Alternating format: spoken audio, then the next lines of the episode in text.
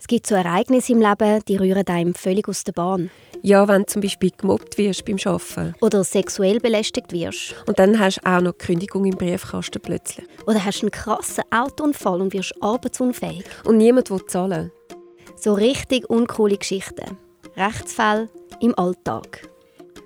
In fünf Folgen schauen wir fünf so Fälle genauer an. Es sind meist typische Situationen, die Frauen betreffen und grosse Auswirkungen haben auf ihr gesamtes Leben. Wir sind Nadine Jürgensen und Patrizia Leri von Elex. Wir werden in diesem Podcast darüber reden, in welchen Fällen Frauen besonders gefördert sind, wie man sich schützen kann oder eben notfalls wehren Am Anfang von jeder Folge tauchen wir in einen Fall ein, der wirklich passiert ist.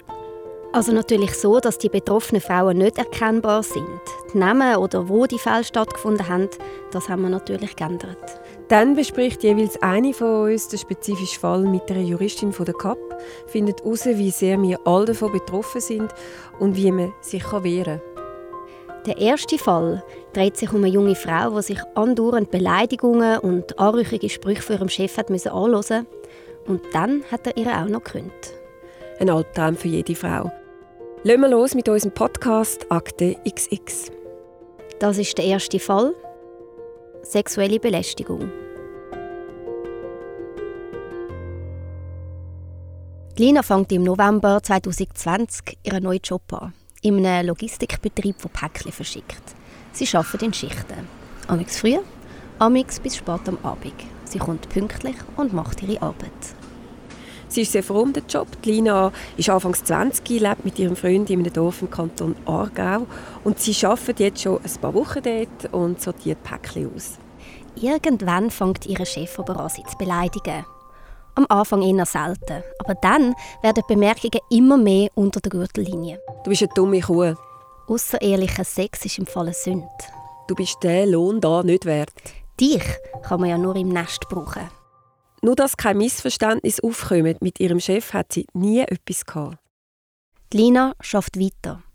Am Anfang belastet sie die Angriffe von ihrem Chef noch nicht so fest. Aber was immer intensiver werden, geht sie ihr schon langsam an die Psyche.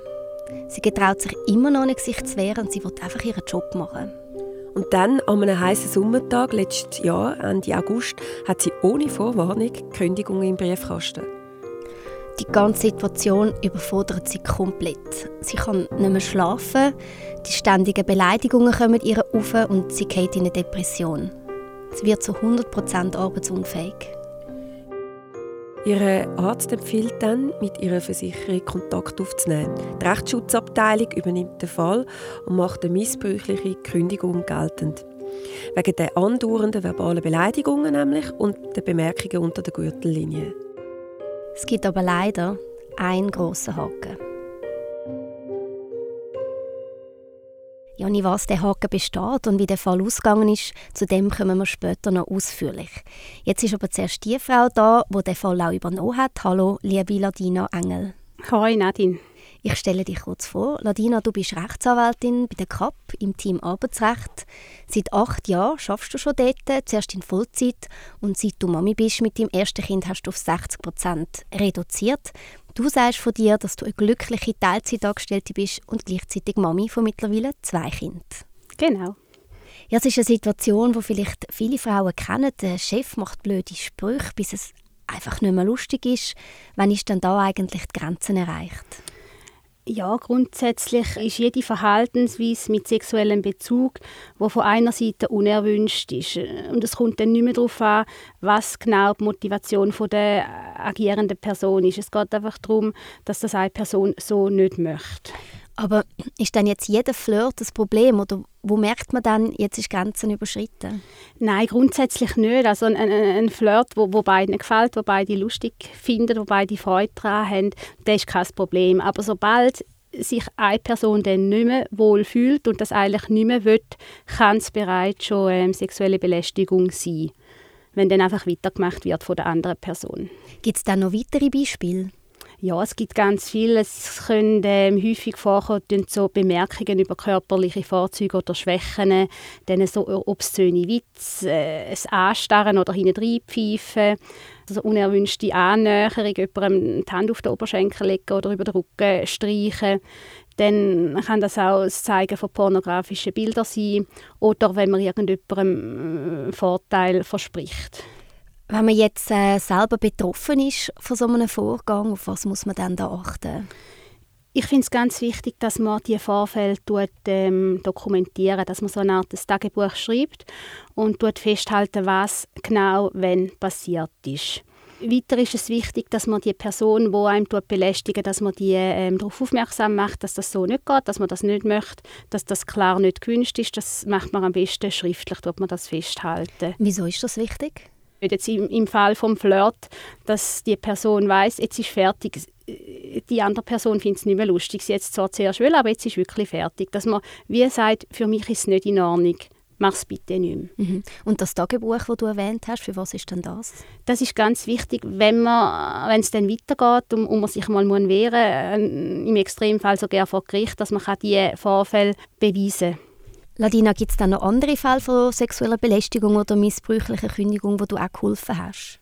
Ja, es kommt noch ab und zu mal vor. Wir haben jetzt gerade in unserem Team einen Fall von einer Lehrtochter, die ähm, hat Lehre gemacht in einem Transportunternehmen.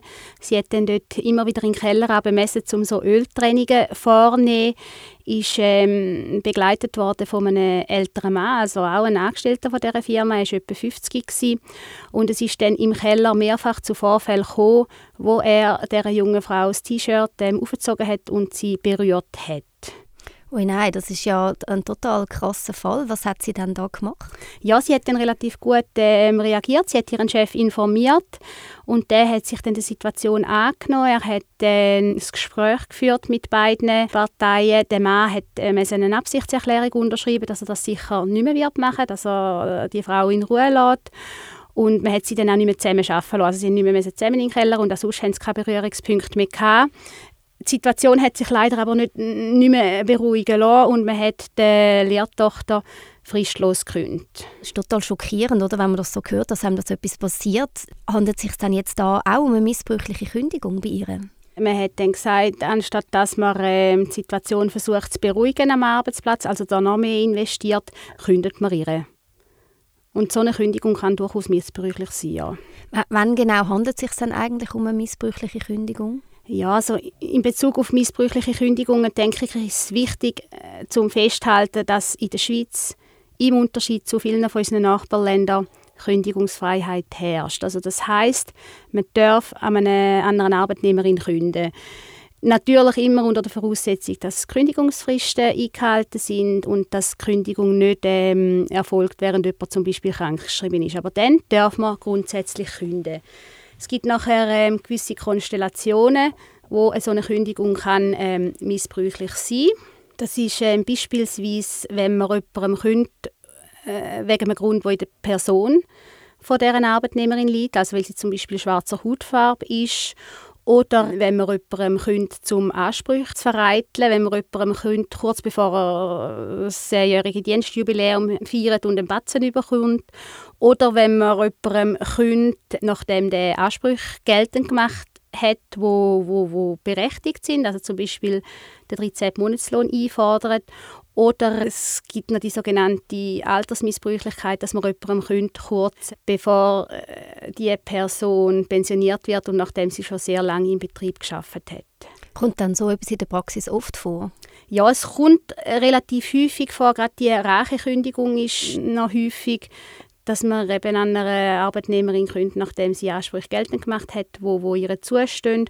Und was ich jetzt beobachtet habe, was zunimmt, ist die Kündigung von einer Mitarbeiterin, die sehr lange im Betrieb war und kurz vor der Pensionierung steht. Wenn einem jetzt irgend so etwas passiert, wo kann man sich dann sonst noch Hilfe holen?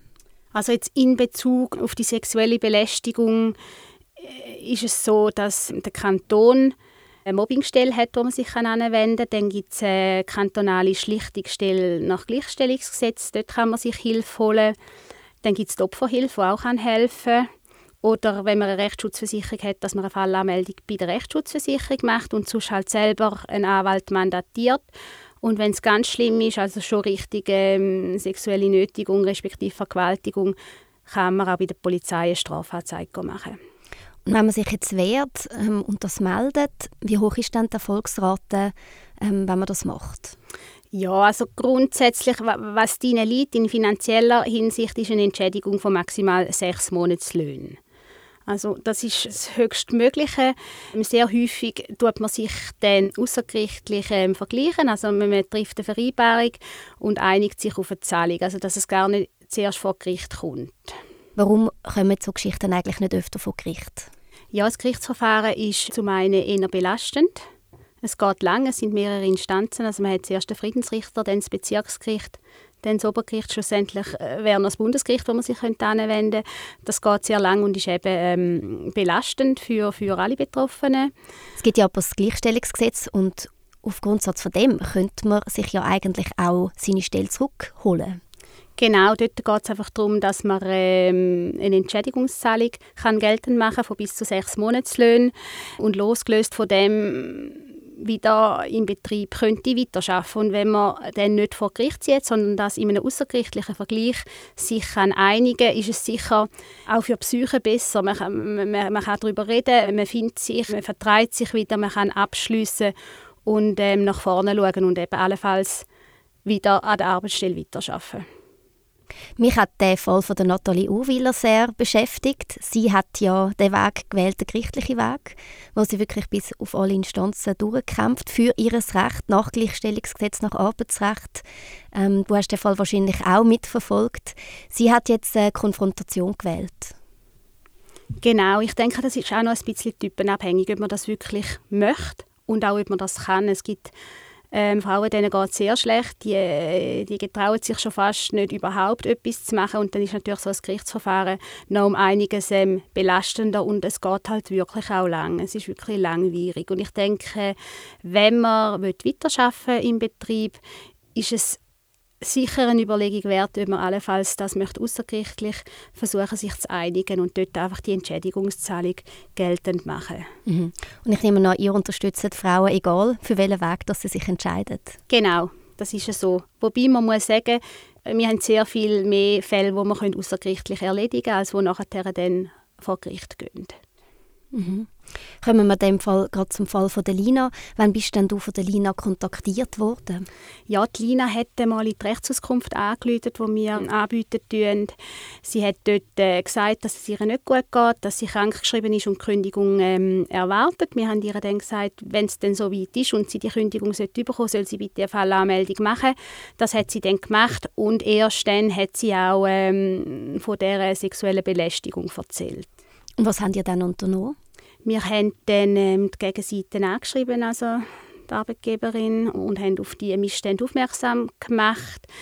Ist dann leider so gewesen, dass die Arbeitgeberin wirklich äh, kein Verständnis hatte und auch überhaupt nicht vergleichsbereit war. Im Fall von der Lina ist noch dazu gekommen, dass sie selber, ähm, ihren ist sehr schlecht gegangen wegen dem allem und sie hat sich dem nicht stellen Also sie hat gesagt, sie möchte nicht irgendwie die Gegenseite vor Friedensrichter antreffen. Sie möchte das ähm, auf sich beruhen lassen.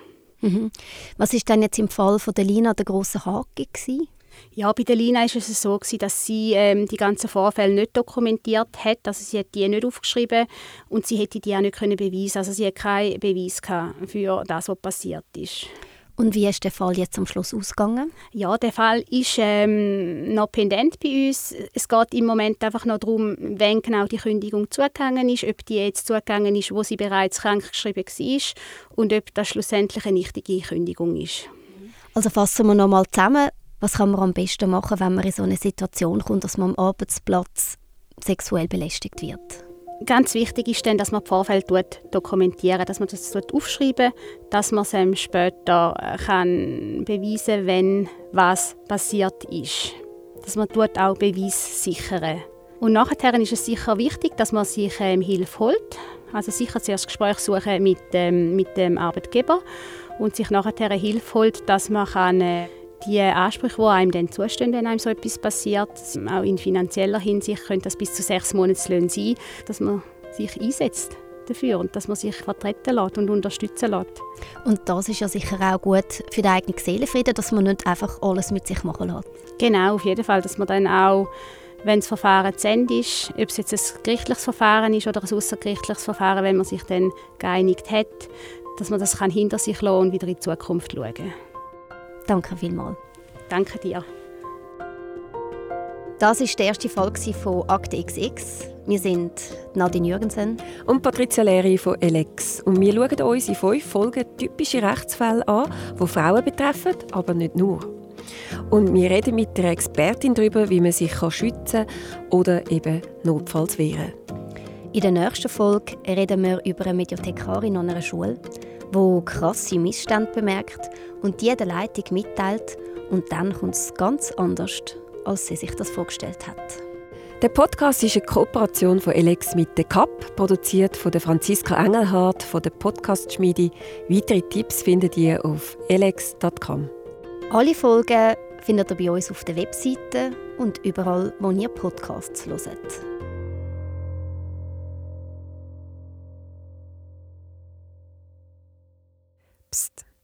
Ich bin noch mal kurz, Patricia von Elex. Elex ist eine Finanz- und Medienplattform. Sexismus, Mobbing, Lohndiskriminierung. Wir wünschen uns, dass sich alle gegen Ungerechtigkeit wehren können und es nicht eine Frage von Geld ist. Darum hat Elex zusammen mit der CAP die Rechtsschutzversicherung Elex Justice entwickelt. Auf elex.com unter Produkt erfährst du mehr.